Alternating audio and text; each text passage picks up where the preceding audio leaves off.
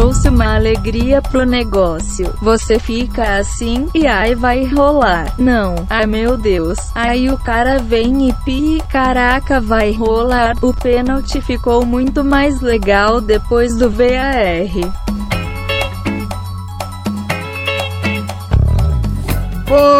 Momento, querido ouvinte. Eu sou o Guilherme Andrade. Eu sou Angélica Oegima. Eu sou o Michael Oliveira. E eu sou Renata da S. E está começando o Papo de Calçada.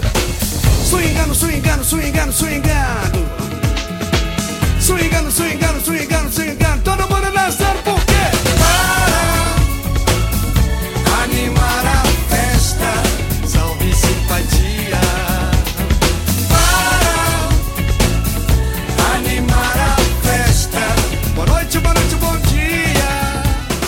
Então, ouvinte, antes de começar, eu gostaria de dar um recado que nessa semana está acontecendo, né, nesse mês, na verdade, a Pod Pesquisa. Então, vários podcasts aí estão engajados para captar o máximo de ouvintes para participar e falar o, o, que que gosta, o que que não gosta, o que que tem que melhorar na podosfera.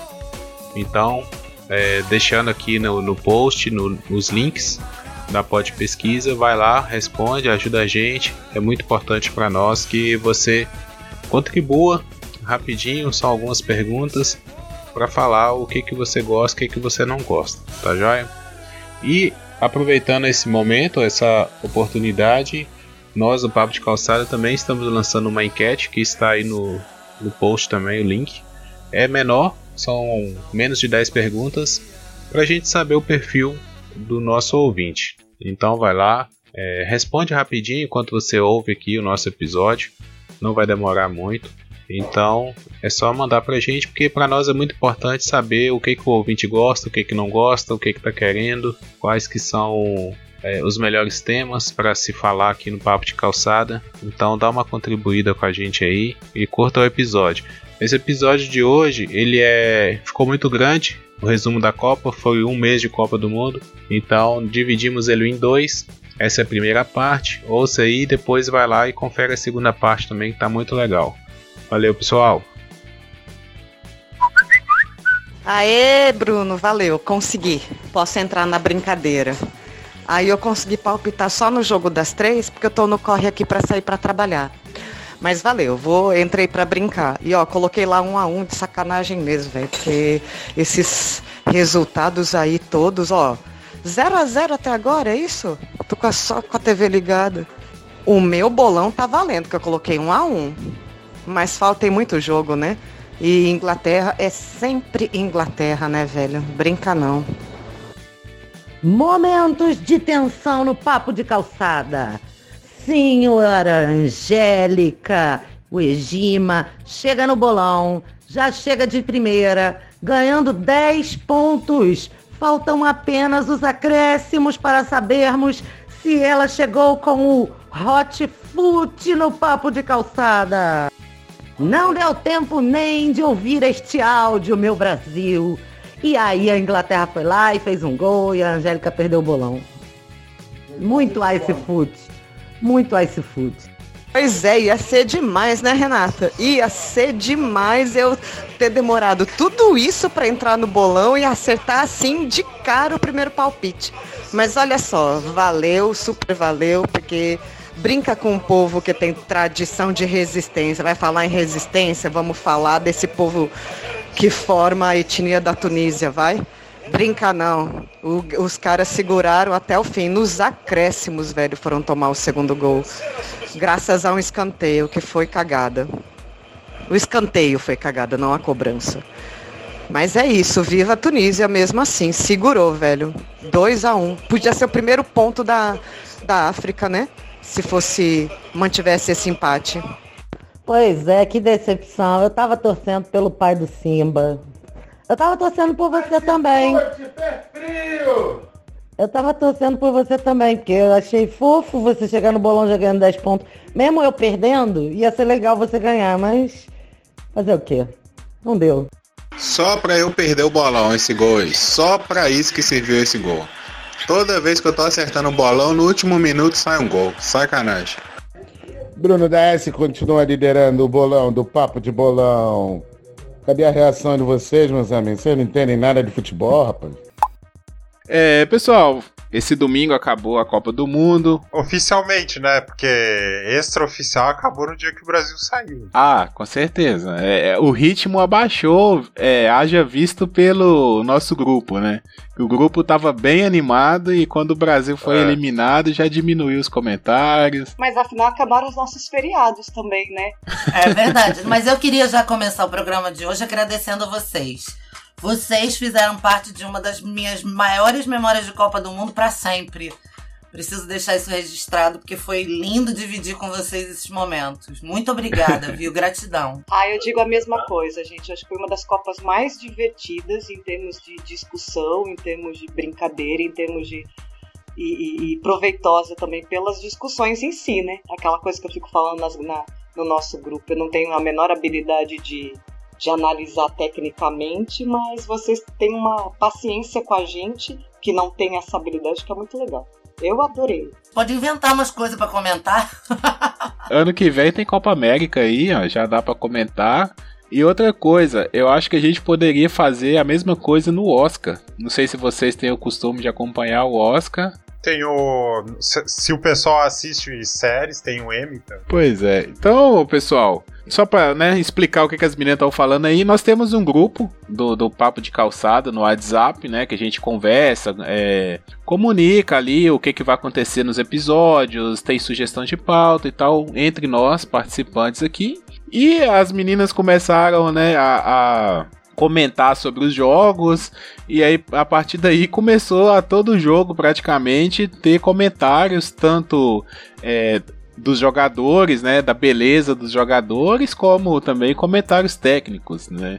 E mesmo a- Angélica falando aí que ela não tem habilidade para comentar é, a parte técnica, mas é, acho que não. Tanto a Angélica como a Renata estavam observando muito bem os jogos e comentando muito bem. Assim, é, acho que futebol já tá na alma do brasileiro, né? Querendo ou não. Sim, Mal a gente só foi no bolão, né?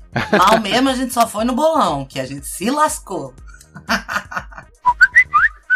Nessa história aí de Brasil e Alemanha na final, tem um, vai ter um, uma pitadinha do, do ingrediente aí de que a Alemanha vai querer ser pentacampeã em cima da seleção que foi pentacampeã em cima dela. Angélica, acabei de falar isso com a Renata. Esse time é o mesmo do 7x1. Foi o Brasil que não jogou porra nenhuma naquele jogo, entendeu? É praticamente o mesmo time. Não mudou, tirou, não tem o close no ataque. É o mesmo time. Aí, pô, veio, encarou um, um- um- um time fechado, organizado, já era. Peraí, Bruno, peraí, calma, vamos respirar. Que tá todo mundo quatro anos mais velho. É o que me resta de consolo, tá? É, todo mundo quatro anos mais velho. Não tem, não tem o close, né? E. Ai, meu, eu falo, o Brasil mereceu 7 a 1 Eu falo desde aquele dia. Desde aquele dia eu tô falando, quatro anos atrás, quase. Entendeu? Mereceu. A gente ia tomar.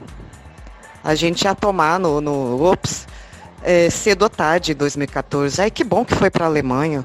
Que ainda por cima foi campeã. Apostei na vitória da Alemanha, mas foda-se, só esse, essa defesa do México aí valeu o ingresso. Puta que pariu. Bruno aqui confessando que o grupo do Papo de Calçada comentando o jogo tá mais agitado que o grupo do futebol comentando o jogo, galera. Isso aí, força!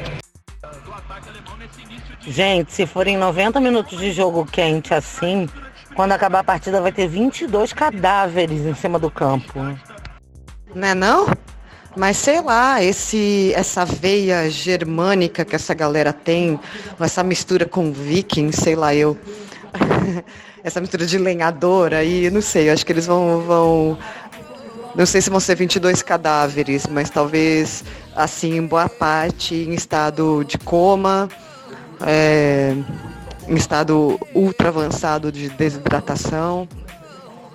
Muitas, incontáveis, infinitas cãibras, todo mundo precisando de uma injeção de potássio. Tá, tá bonito, gente, tá legal. Pô, os jogos hoje valeram a pena, viu? Pena que eu perdi tanto tempo do da Tunísia. Tô achando que vai ter alemão aí fazendo a mala pra ir se embora é cedo hoje. Gente, é a terceira Copa que pode acontecer o seguinte, né? A campeã da Copa an- anterior ser eliminada na primeira fase. Não foi isso? Itália campeã em 2006, eliminada na primeira fase de 2010. Espanha campeã em 2010, eliminada na primeira fase da de 2014. Não é isso não? Gente, para, esse técnico alemão é muito porco, ele é nojento. Credo, que nojo, velho. Vocês viram? Não vi porque não dá pra enxergar aqui na televisão do, do, do carro. Mas o que, que ele fez? Porque ele é muito asqueroso mesmo, ele é todo podre. Aê! Porra! Tinha que vir um, pelo menos, velho, porque, ó, eu não, eu não quis dizer. Foi um puta gol da Suécia, foi lindo, mas eles aproveitaram uma quebrada de ritmo que a quebrada do nariz tinha dado também. Eu quis ficar quieta pra não ficar parecendo, né? Mas aí, ai, ui. Empate não resolve problema de Alemanha porra nenhuma, mas. Ah, desculpa aí, gente, tava merecendo, vai, para. Que que é esse fim de jogo, senhoras e senhores? Parece Brasil e Holanda. This is Copa do Mundo, porra! Véi, alemão tá, não, a Alemanha não tá muito legal não, viu? Na boa. Contra a Coreia eu esperava outra coisa, outra coisa. Pelo amor da guarda. Caraca, hoje, hoje tá todo mundo bom de matemática nos jogos. Fugindo um pouquinho do assunto do, dos agrotóxicos. Agora, se a Alemanha fizer 1 a 0 a Alemanha entra em segundo e vai pegar o Brasil nas oitavas se for o primeiro, porque é, o México tá perdendo, tem seis pontos. Se a Alemanha fizer 1 a 0 na Coreia, já é bom. Olha isso, que maravilha. Gente, assim, é, enfim, eu acho que a Alemanha já gastou tudo que tinha no jogo contra a Suécia, porque tá dando um fiasco com a Coreia. Acho que a Alemanha não passa. Acho que a Alemanha não passa. Pessoal, só uma parte agora, porque eh, entramos nos acréscimos do jogo Alemanha e Coreia e 0 a 0 e nada, a Suécia dando. Vai ter escanteio aí pra Coreia. Vai ter escanteio pra Coreia, a Suécia metendo de 3 a 0 no México. Que espetáculo! Gente, o que que tá acontecendo? Ei, pera, o que que tá acontecendo? Conta alguém, o que que foi isso? Véi, não adianta lançar a bola na direção do gol. O Xoxó foi lá e fez um fechamento. E novamente se confirma aquela maldição, né, que Angélica e Guilherme falaram que a campeã é eliminada na fase de grupo na Copa seguinte. Terceira Copa seguida, né? Nossa.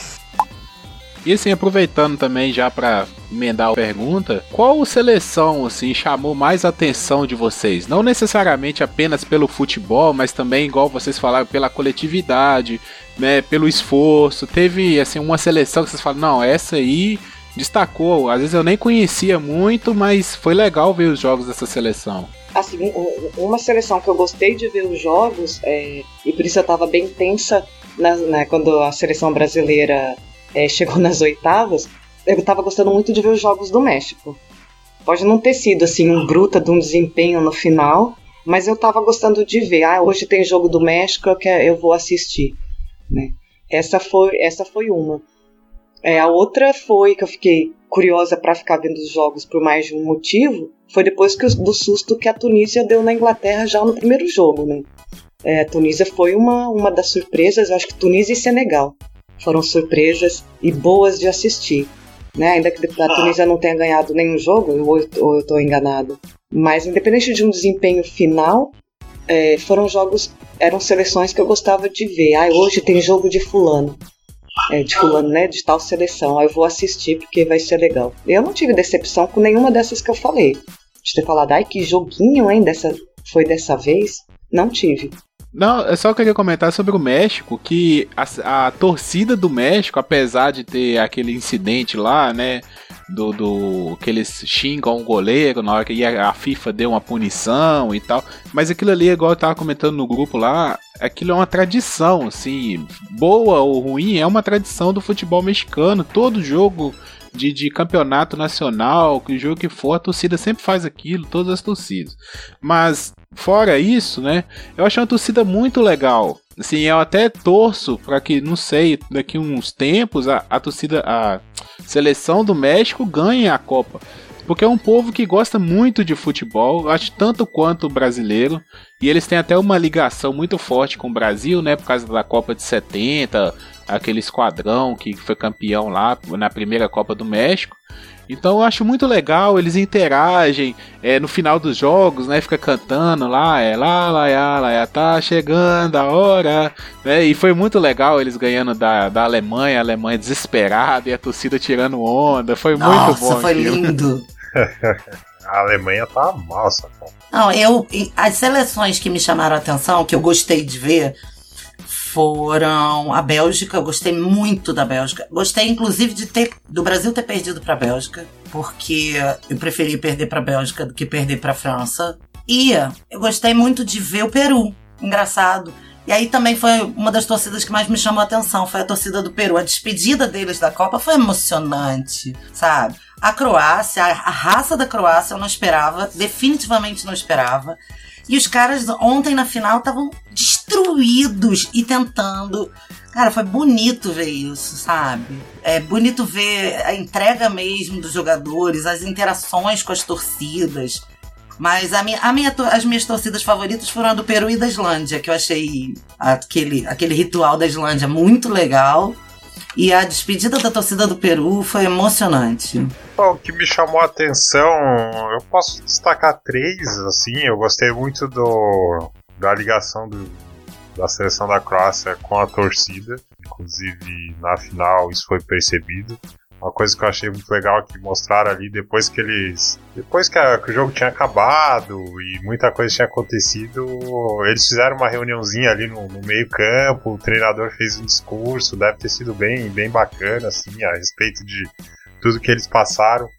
Gostei também, me chamou outra. Não pelo futebol, mas pelo por tudo que estava envolvido ali emocionalmente, a, disputa de pênaltis da, da Dinamarca com o pai Schmeichel na, na arquibancada vendo. Muito legal esse lance mesmo. Vendo o filho pegando os pênaltis. Eu, eu torci ali, passei a torcer pela Dinamarca apenas por causa disso.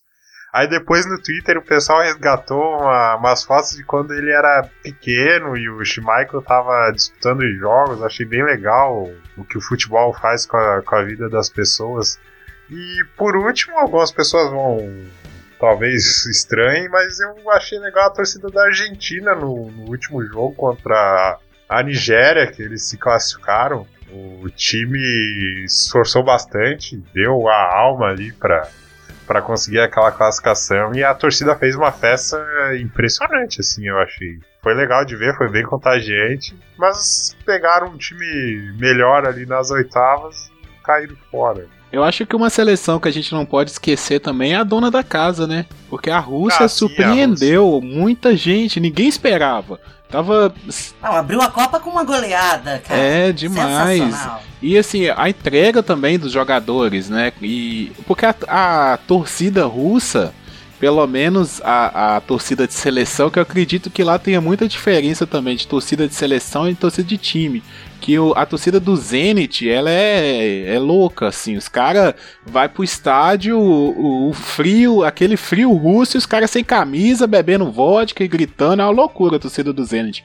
Mas a torcida da, da seleção russa, ela é bem mais quieta, assim e tal, mas tinha uma interação ali com, com a seleção e a cada vitória, né, eles ganharam os dois primeiros jogos, ninguém esperava, perderam pro Uruguai, mas Sim, o Uruguai era, era muito esperado. mais time. É, o Uruguai era muito mais time e tal. Depois conseguiram classificar nas oitavas, foram para as quartas de final.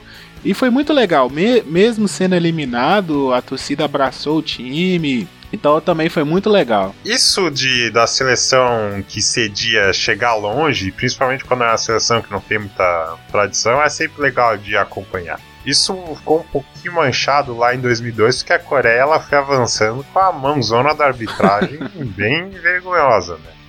Mas, por exemplo, na Copa de 2010, lá na África do Sul, né? E essa da Rússia também é sempre legal ver o time da casa avançando. O legal da, da Rússia é que ela, ela saiu na frente, né? No jogo que ela foi eliminada, né?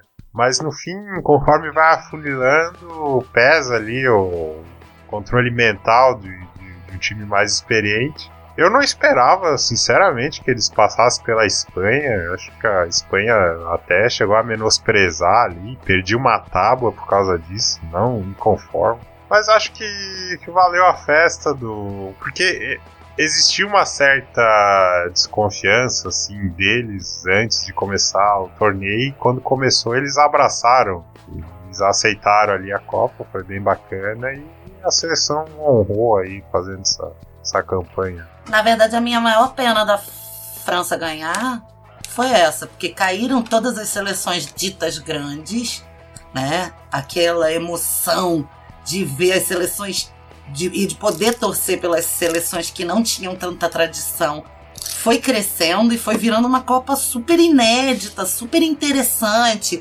E aí, pô, no, no, caso da gente, no nosso grupo, a gente pesquisando mais sobre os países e sobre as histórias e conversando mais sobre cultura, foi ficando muito interessante. Então, assim, no final, pra mim, tá, em termos pessoais, nem doeu tanto o Brasil ser eliminado, porque, cara, foi ficando muito interessante. É, e o que tu falou aí do, da torcida, isso vale até pro Brasil aqui, porque se tu pega ah, a torcida do Flamengo é apaixonada, a torcida do Corinthians é apaixonada.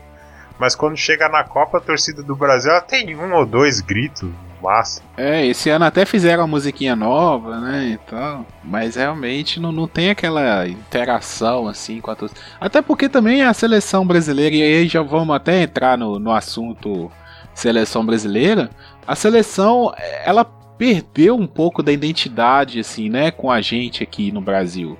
Que os jogadores jogam fora, é, a seleção quando faz amistoso, faz amistoso fora. Então, assim, só tem a eliminatória que joga né, uma vez por mês, sei lá, uma vez cada dois meses aqui no Brasil. E aí acabou, é só isso. Então, acho que tá perde-se muito essa interação, mesmo com a Copa tendo a última Copa tendo sido aqui, no, no, e pelo resultado também, né, de 7 a 1, acho que a gente chegou muito desacreditado nessa Copa. É, então tem umas coisas que são meio fogo, né? Claro que é um coletivo, depende de um rendimento tal e tal, e não sei o que, não sei o que, mas é muita babação. Ah, o Neymar chorando, aquela. Uia, olha o México. É, é, ah, mas é cansa, cansa. É, tem hora que eu, quando, quando me bate a preguiça eu me calo. Ah, deixa pra lá. Achar que é machismo reclamar do choro do Neymar, tudo bem. Ah, tá, tá bom, cada um com seus problemas. Tô vendo a notícia aqui agora que o Douglas Costa, que entrou ontem no jogo do Brasil, tá machucado, lesionou. Lesão muscular, vai ficar de fora do próximo jogo. É, eu não entendi por que, que o Tite levou tanto jogador machucado, o Douglas Costa, o próprio Fagner, o Fred, foi muito jogador machucado que ele levou. Guilherme, um amigo meu comentou isso poucos minutos antes de você comentar, do quanto de jogador que foi escalado para a seleção brasileira, que estava com histórico de lesão. E aí, assim, eu não sei, né? Eu não sei falar sobre quais eram as outras opções que o Tite tinha, né, para poder montar um bom quadro de equipe. Isso me fez lembrar, porque estou escutando a TV aqui falando que a lesão do Douglas Costa era na outra coxa, de, é, desde né, é, o campeonato lá que ele defendeu pelo Juventus, me fez lembrar de um comentário de um primo meu que é falecido. Ai, gente, não quero nem pensar em amanhã. Amanhã vai ser foda. Então, para você ver o nível de confiança que a gente está na seleção, entendeu? É, isso demonstra o nosso nível de confiança nessa seleção. É só isso. Sabe? É, o único jeito é chegar se trupicando. Senão, a gente não confia que chegue. Aí é que tá. Pois é, e eu sou muito doida, porque assim, entre ter porcaria e não ter nada, eu prefiro não ter nada. Ou dá tudo que sabe, faz bonito, ou adeus. Aqui a gente botou todas as camisas de 2014, entendeu? Até no cachorro, porque a gente quer com emoção. É isso aí, se é pra ganhar é pra convencer. A gente vai botar toda, já botou a zuruca tudo em cima, porque se for pra ganhar é pra convencer. Gente, mas é sério, eu botei essa camiseta no cachorro, no Larson, porque ele é o maior pé frio que existe. A gente já perdeu o campeonato, a gente, sem sacanagem. É, claro que isso é superstição boba, mas é, o Flamengo, no, em final de campeonato, o Larson dormia, o Flamengo fazia gol, o Larson acordava, o Flamengo perdeu o campeonato. Ele é muito ice food, muito. Vocês estão afim de zicar o Brasil mesmo, hein? Ô Guilherme, você tá falando que a gente tá querendo zicar por causa do cachorro? É. Na verdade, a gente torceu nos dois primeiros jogos. Foi uma bosta, agora a gente zica e eles ganham, tá vendo? É assim que funciona. Agora o menino Gabriel Jesus não tá dando conta não, viu? Tá borrando a fralda aí, tem que pôr Firmino. Já recebeu umas três bolas, nada. Terceiro jogo, tem que pôr Firmino. Só porque o cara é nordestino, pô. Gente, eu ia comentar isso. Eu ia comentar isso, mas eu tô num lugar super barulhento, não, ninguém ouvia eu falar se eu mandasse mensagem de voz. Mas cadê o Firmino? Cadê o Firmino no lugar de Jesus? Sai Jesus e entra Firmino, pô. Eu falando da chave, todo mundo que tá aqui daquele outro lado da chave, cara, eles não estão nem se preocupando. Eu tenho certeza que a Rússia bate a Espanha. Tenho certeza que a Rússia bate a Espanha. Aí, tipo, tem aqueles jogões feios, né, cara? Tem Suécia e Suíça, Dinamarca e não sei das quantas. É tipo. Não, se o Brasil passar pelo México bem, ganha moral para disputar contra contra a França ou Uruguai ou para chegar contra a Bélgica, né? Mas e se aí se passar pela Bélgica vai ter que ficar com vai ter que estar muito bem preparado, entende? Porque pelo que eu vi, do pouco que eu vi do jogo da França, os caras estão correndo pra caramba. Volta, vai lá na frente e volta para marcar, uma coisa que é uma qualidade ruim no Brasil. E e a Bélgica, amigo, se chegar na Bélgica é 3, 4 toques e gol, e manda pro gol. Eles são foda nesse sentido. E e o que, que vocês acharam assim da participação do Brasil, menino Neymar, menino Jesus?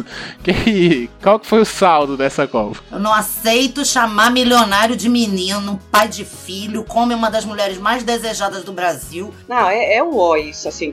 Assim, tem uma coisa que eu não tenho a menor ideia de como que funciona nos países, né, de outras seleções, é, historicamente, assim. Mas me irrita muito esse é, é, esse marketing em cima que- de certos jogadores da seleção brasileira que, gente, não faz o menor sentido. Cara, eu uso a palavra culto, sério. É uma idolatria absurda. Não, então, mas nossa, essa do Gabriel Jesus é porque do Neymar já é histórico, né? Desse culto aí ao redor dele. Mas o que, que foi isso do, do Gabriel Jesus? Que doença foi isso? Entendeu? É aquilo que acho que foi o Guilherme que falou no grupo, você ah, não sei qual é a tática do Tite com o Gabriel Jesus, mas não tá funcionando. Ao mesmo tempo que uma coisa ou outra que eu peguei de comentarista de TV aberta, né, de comentarista da Globo, ver o, o Ronaldo fazer pouco caso do Firmino né, no jogo contra o México, né, do segundo gol lá que foi dele. É, é, aí você fica, meu, o que, que é isso? Entendeu? Que marketing é esse? Que, brilho, que estrelismo é esse que ronda a nossa seleção?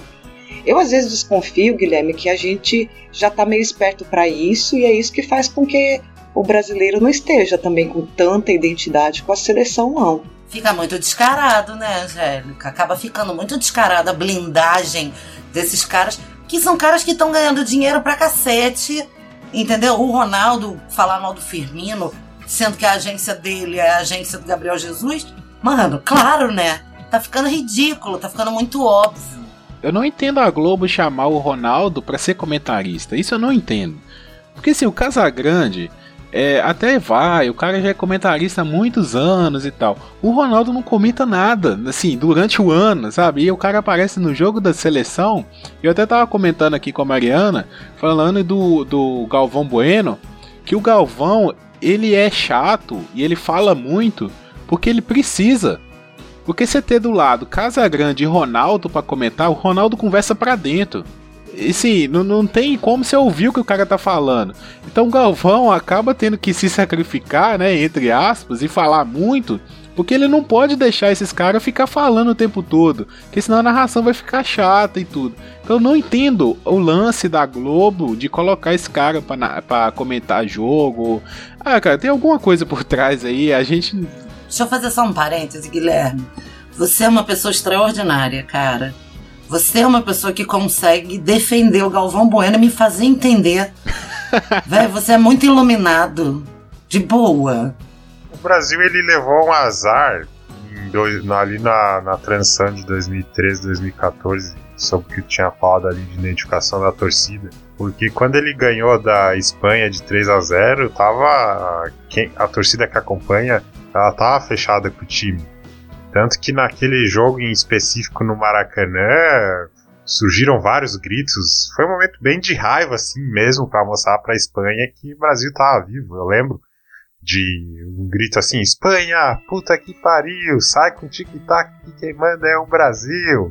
Tinha outro também, Shakira, vai se fuder, a Anitta é mais gostosa que você. Então, foi o jogo inteiro isso. E infelizmente não, o engajamento ele caiu de 2013 para 2014 e a forma como a seleção caiu fora também diminuiu, porque tivesse ali sido qualquer coisa diferente, talvez esse ano a torcida tivesse maior. Mas não foi, né? Fazer o quê? Paciência. O Tite é o seguinte, né?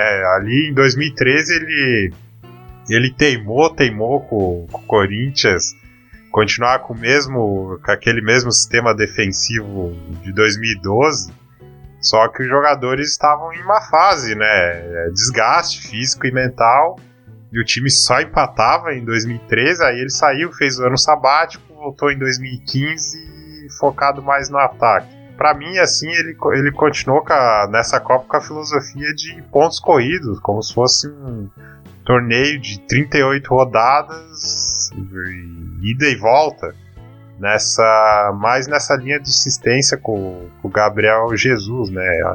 Eu acredito que a explicação deva ser isso. Ele morreu abraçado no que ele acreditava, só que Copa do Mundo é tiro curto, né? É um torneio ali, tu joga sete vezes, às vezes tu não tem muito tempo para insistir em determinado atleta. E até não é uma coisa inédita, é uma coisa normal que acontece. Às vezes tem um jogador que vai bem numa eliminatória, mas quando chega no, na Copa, o reserva, ele sabe-se lá Deus como, ele consegue captar melhor o espírito. Ou às vezes, trazendo para nossa realidade, às vezes pega um profissional que é um puta técnico, aí ele vira supervisor, ele tu perdeu um técnico e ganhou um mau supervisor, sabe? Um negócio assim. 94 o Raí era titular e não terminou a Copa. 2002 o time começou lá com o Juninho Paulista. E eles, esses caras não terminaram a Copa. É um negócio que é, é, é natural, entendeu? Às vezes tem outro cara que tá no outro espírito. E todo mundo percebia que o Firmino tava nesse outro espírito. Aí vieram o malabarismo verbal aí para tentar defender o Gabriel Jesus.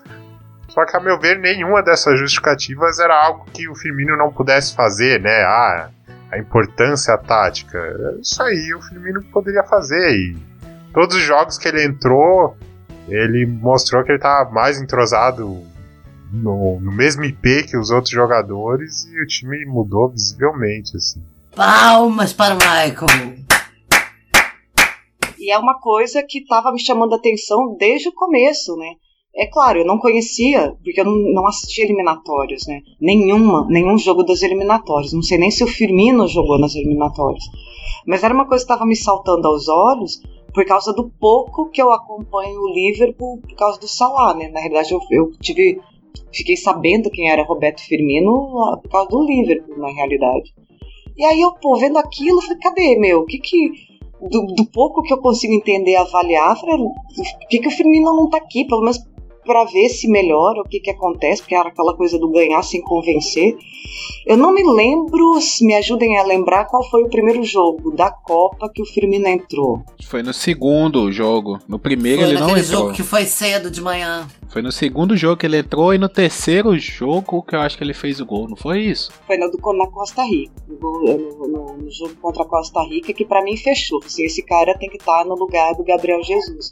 Aí até que ficou, virou aquela brincadeira de mim com os meus amigos, dizendo que eu não ia aceitar Jesus, né? Não vou aceitar Jesus, eu, eu quero o Firmino, quero Firmino no lugar dele. Uma piada que eu faço pelo fato de ser do candomblé, né? Enfim. E aí foi no jogo contra a Costa Rica até.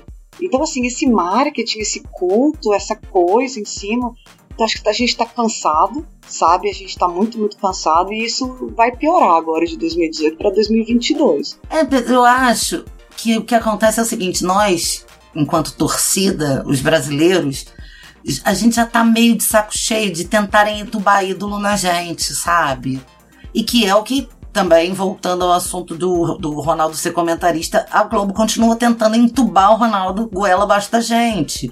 Como tentaram entubar outros. O Kaká foi um cara que foi socado, um cara sem carisma nenhum, entendeu? Foi tentar socar goela abaixo. E agora é o Neymar, é o Gabriel Jesus, essa, essa porra chata de ficarem me tentando me dizer de quem que eu tenho que gostar.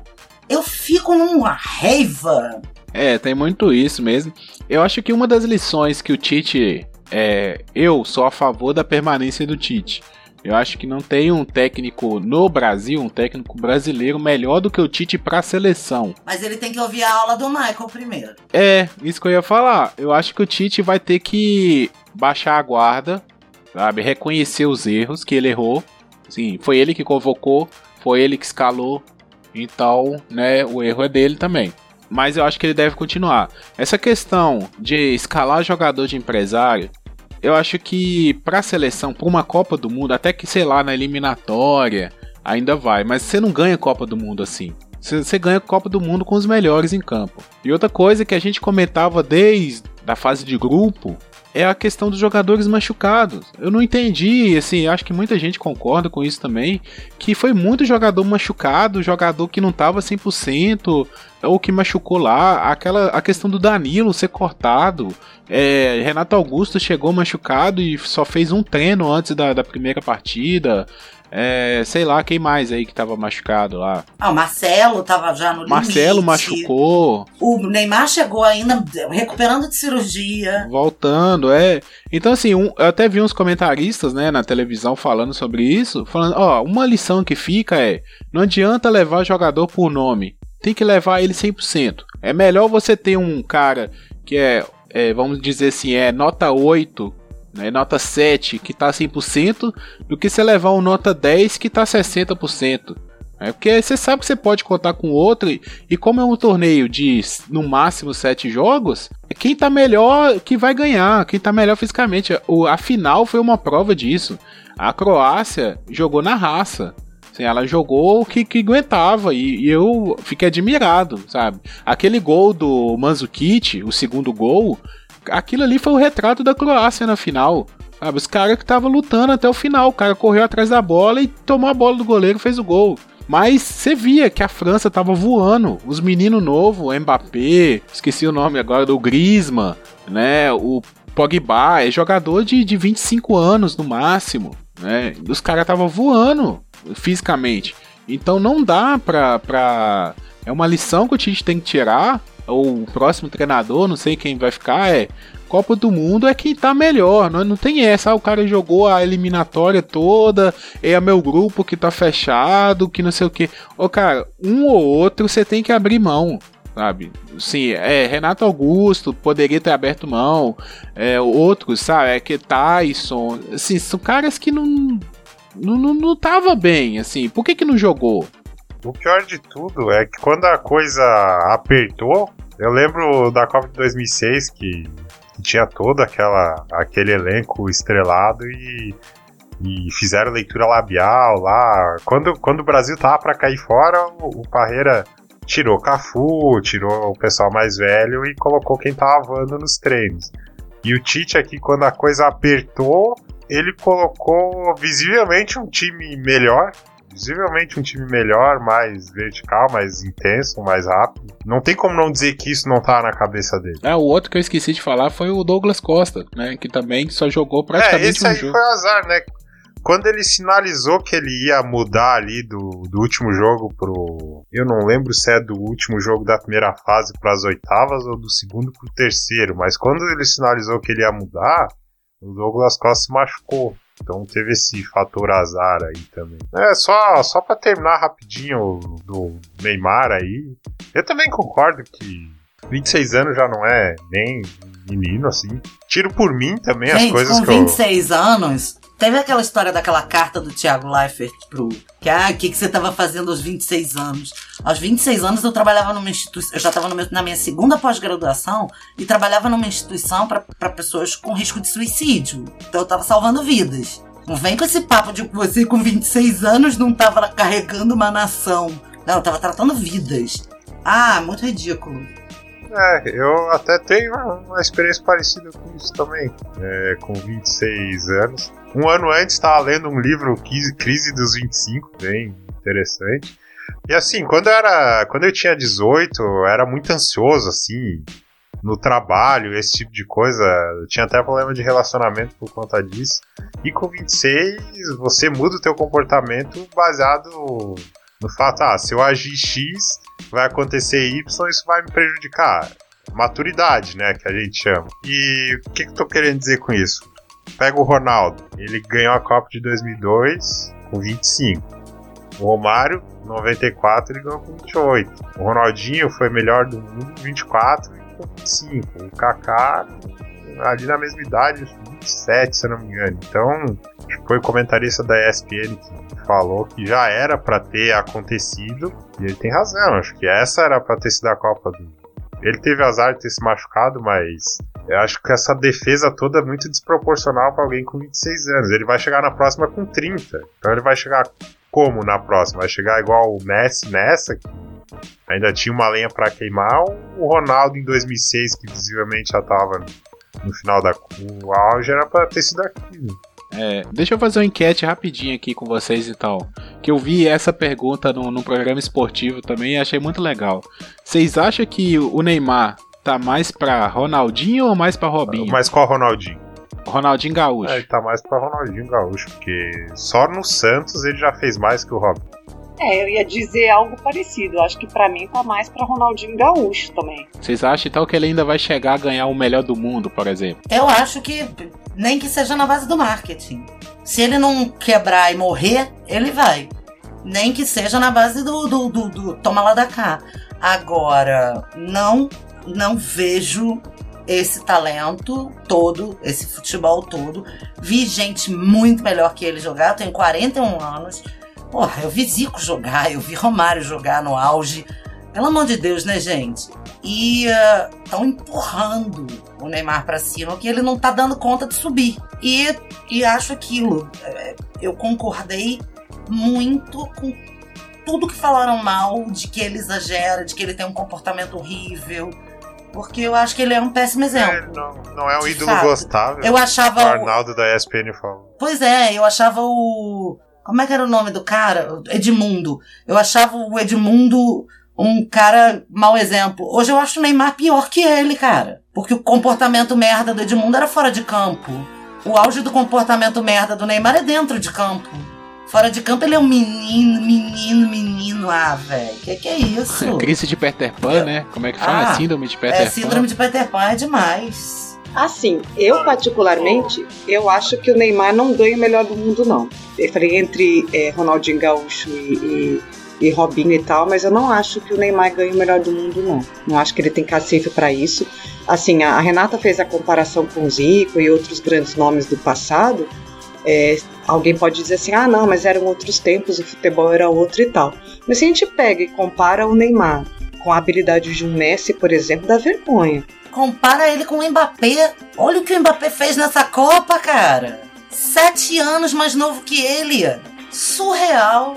Aí sim, menino, né? Porque com 21, eu realmente eu tava na, na minha graduação, fazendo faculdade ainda. Ele tem 19, gente. 19, né? 19. 19 anos eu tava no primeiro ano da faculdade, não era bosta nenhuma. É, e ele se encarrega o peso de duas nações, né? E fez, entregou, foi lá, entregou futebol.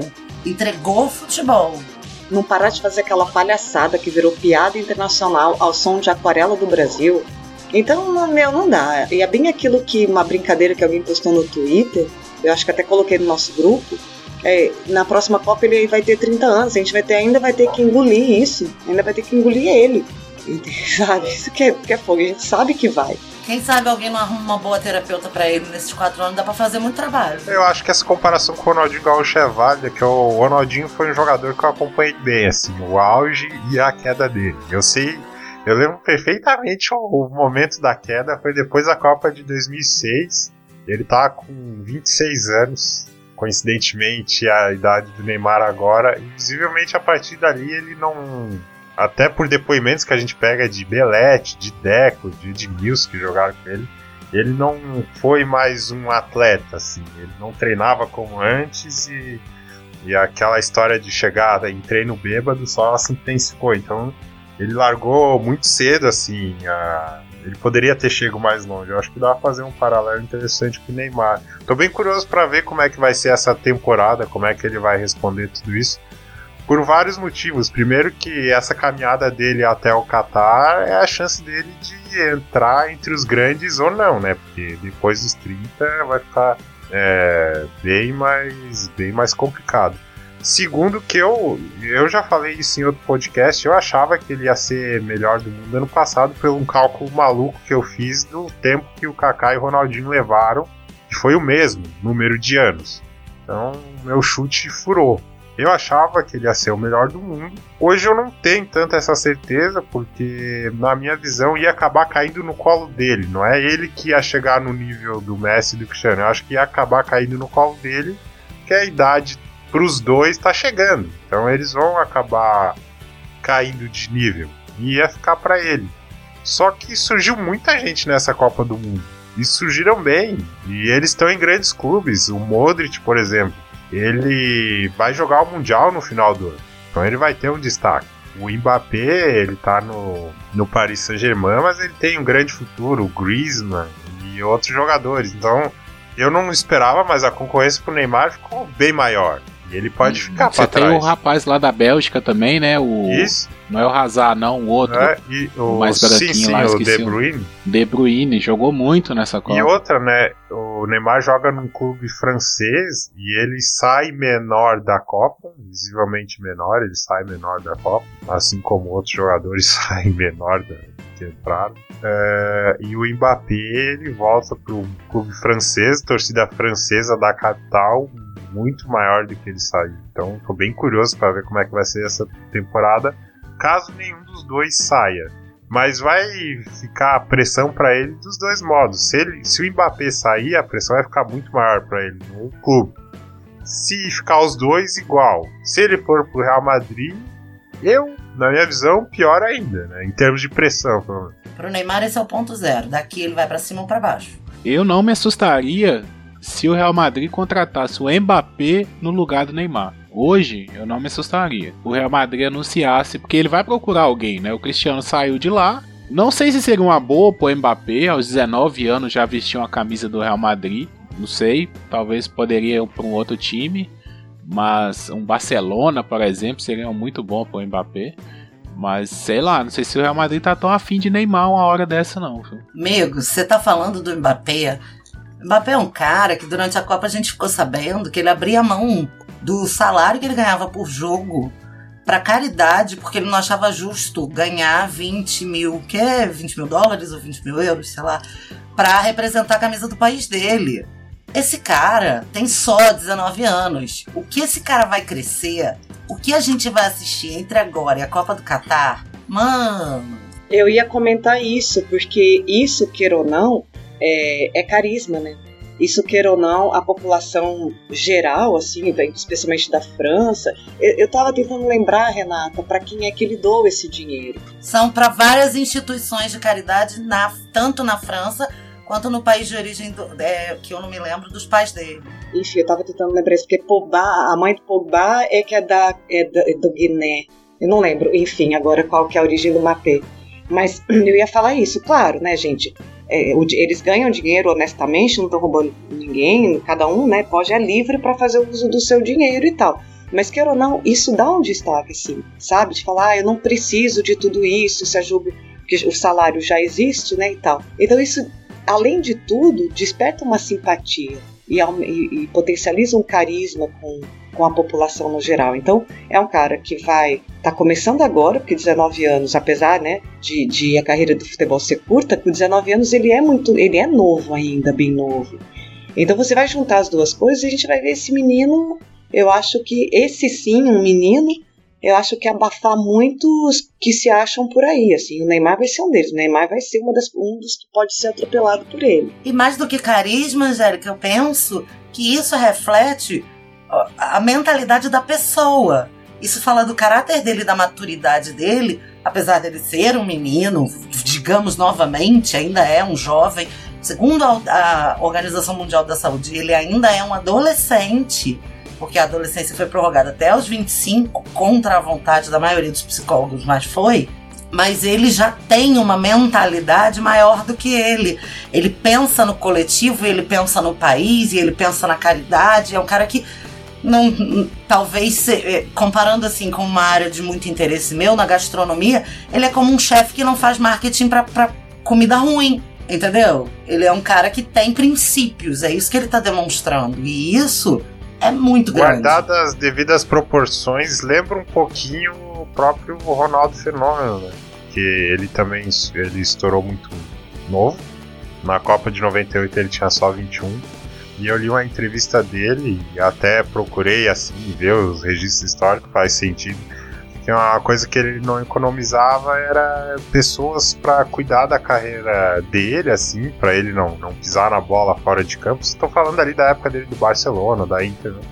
para ele focar só no, no futebol. Tem uma coisinha que eu queria falar do, do Neymar, assim, que o pessoal da ESPN eles têm a fama de, de pegar pesado com a seleção, né? E um prazer sádico toda vez que o Brasil cai fora é ver o pessoal descendo a ripa, né? Mas tem uma coisa que eles falaram que faz muito, muito, muito sentido. Até eu tinha chegado a uma conclusão meio parecida assim antes. Analisando de fora, né? A gente não sabe o que vai acontecer futuramente, mas analisando, sendo bem resultadista, foi tiro no pé o Neymar ter saído do Barcelona. Porque lá ele estava enquadrado à força por uma cultura muito maior que ele. Tinha jogadores muito maior que ele. E ele estava sendo mais coletivo e na seleção ele conseguia mostrar todo o individual dele. Ele saiu, foi pro PSG, onde ele é maior que o clube, pelo menos assim no, no começo, né? E ele voltou a mostrar uns certos vícios da época do Santos. E quando ele chegou na seleção, isso acabou refletindo, né? Você pega as primeiras partidas da Copa, ele prende muito a bola e esse tipo de coisa que vai em direção contrária de como o futebol tá hoje, né? Se ele toca mais rápido, de repente surge a chance dele na intermediária ficar no mano a mano e ali é que ele tem que ser perigoso, né?